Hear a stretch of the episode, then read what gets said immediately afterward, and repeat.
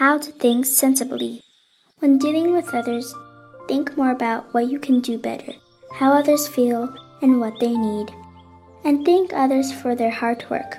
Once such thinking is cultivated, we will not be sensitive to and troubled by how others think of us.